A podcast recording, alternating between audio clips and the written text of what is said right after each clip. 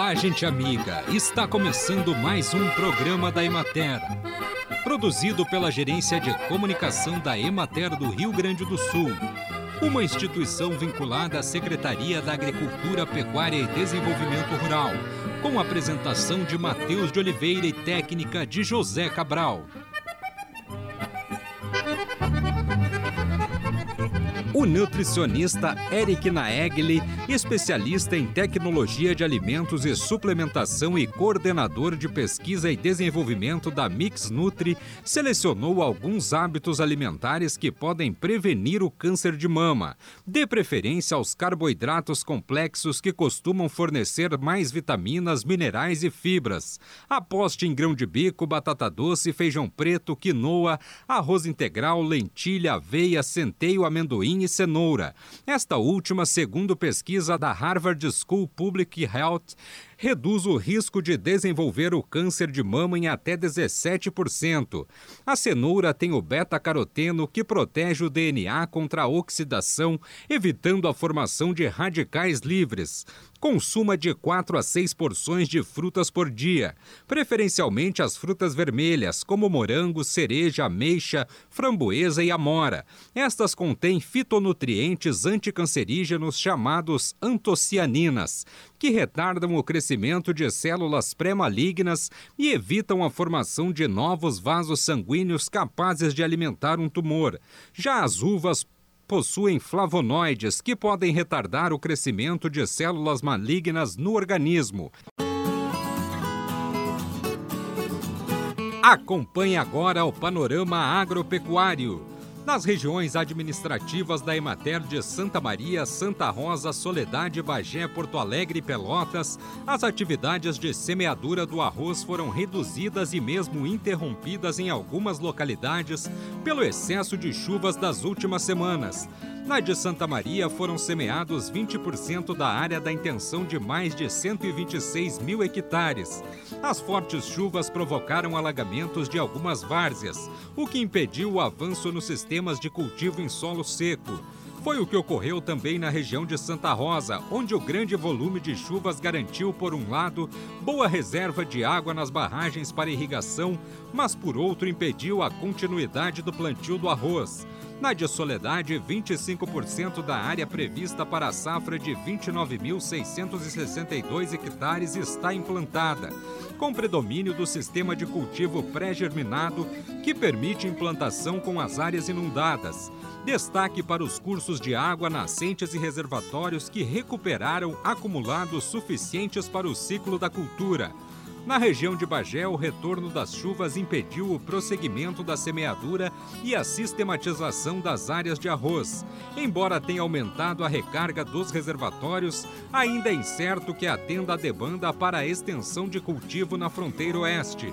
Os índices de semeadura permaneceram praticamente inalterados, com 25% semeados em Rosário do Sul e 85% em Uruguaiana.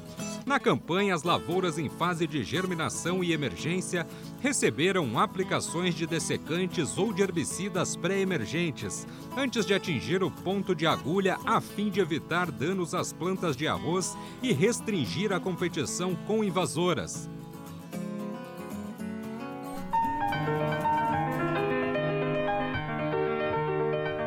No programa de hoje, o mastologista do Centro de Oncologia do Hospital Albert Einstein e professor da PUC-RS, Dr. Antônio Frasson, fala sobre o câncer de mama.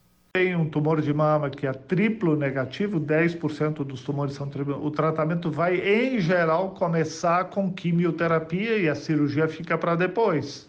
Se eu tenho um tumor HER2 superexpresso maior do que 5 milímetros, Bom, a cirurgia pode ser feita, essa paciente também vai receber tratamento com remédios que são drogas-alvo específicas.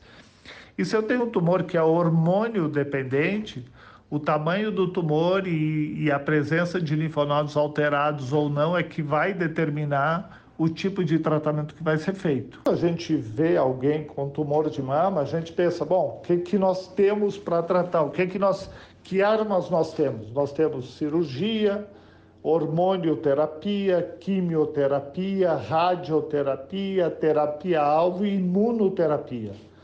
Então, essas são as alternativas de tratamento. E, obviamente, que nós vamos definir o tratamento de uma maneira muito personalizada, de acordo com o caso daquela pessoa. E a decisão depende do tamanho do tumor, da presença de linfonodos alterados ou não, de uma avaliação sobre todo o organismo para ver como é que está a saúde global dela e do tipo de tumor. Se ele é hormônio sensível, se ele é HER2 superexpresso e aí sensível à terapia-alvo, ou se ele não é nenhum dos dois e é o que a gente chama de triplo negativo, onde aí há espaço em algumas situações para um tipo de tratamento que se chama imunoterapia. É, então, o tipo de tratamento depende diretamente do tipo de tumor. Por isso, a, a ideia geral é que não se toca no paciente sem ter um diagnóstico preciso sobre que tipo de tumor ele tem, ela tem e que características este tumor tem. E a gente adequa essas alternativas de tratamento para cada caso. Por lado, quando se fala de prevenção de câncer de mama, é, existem formas de prevenção e a melhor delas é o diagnóstico precoce, porque quando nós fazemos um diagnóstico muito precoce, nós descobrimos ou tumores pequenos, e aí nós fazemos prevenção de complicações, que é o que a gente chama de prevenção secundária, ou nós descobrimos lesões pré-malignas antes que seja um tumor, e aí nós fazemos o que se chama de prevenção primária. E essa prevenção pode ser feita com remédios preventivos, com cirurgias preventivas e com exames de rotina que permitem que a gente faça este diagnóstico precoce antes de uma alteração ser um tumor. Então a prevenção ela pode ser primária, descobrindo algo que seja uma lesão pré-maligna, ou secundária, descobrindo uma alteração tão pequena que nós prevenimos complicações decorrentes da presença daquela alteração. Se a gente descobre um tumor muito pequeno, a paciente não faz quimioterapia, ela faz só um tratamento local com, hormônio, com cirurgia mais radioterapia, ou ela faz uma cirurgia maior e não precisa fazer radioterapia. Se o tumor é hormônio sensível, se a lesão é hormônio sensível, a gente faz hormonioterapia, mas a ideia é sempre fazer o menor tratamento possível, é claro que tratando de forma adequada. A ação, então, formal é o que, que, é o ideal? Bom, o ideal é que as pessoas tenham consciência do cuidado consigo mesmo, que frente a qualquer alteração da forma, do volume, da sensibilidade, procurem ajuda, que sejam orientadas a fazer exames de rotina, porque o que nós queremos é fazer um diagnóstico muito precoce, ou antes que seja um tumor, ou quando é um tumor muito pequeno. Lembrem, uma de cada dez mulheres vai ter um diagnóstico de câncer de mama ao longo da vida. É um problema muito frequente, muito frequente na nossa comunidade. É o tumor mais frequente na mulher.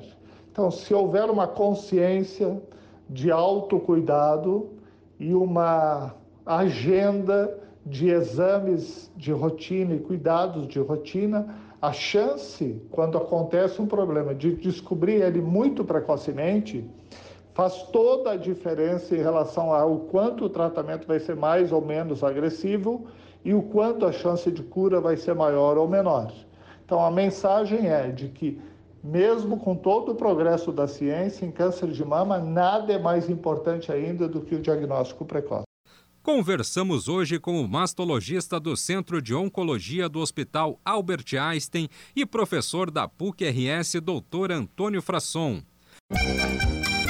Além de sequestro de carbono pelas próprias árvores, os sistemas agroflorestais podem contribuir para o aumento dos estoques de carbono no solo, devido à incorporação de matéria orgânica proveniente de serapilheira adicionada pelas espécies arbóreas. A matéria orgânica é composta basicamente de carbono e a eles estão associados nutrientes como nitrogênio e enxofre. A matéria orgânica adicionada ao solo pela serapilheira é a fonte de nutrientes que mantém a fertilidade das matas e florestas, por meio da reciclagem dos nutrientes, que é um ciclo de transferência de nutrientes que começa e termina no solo.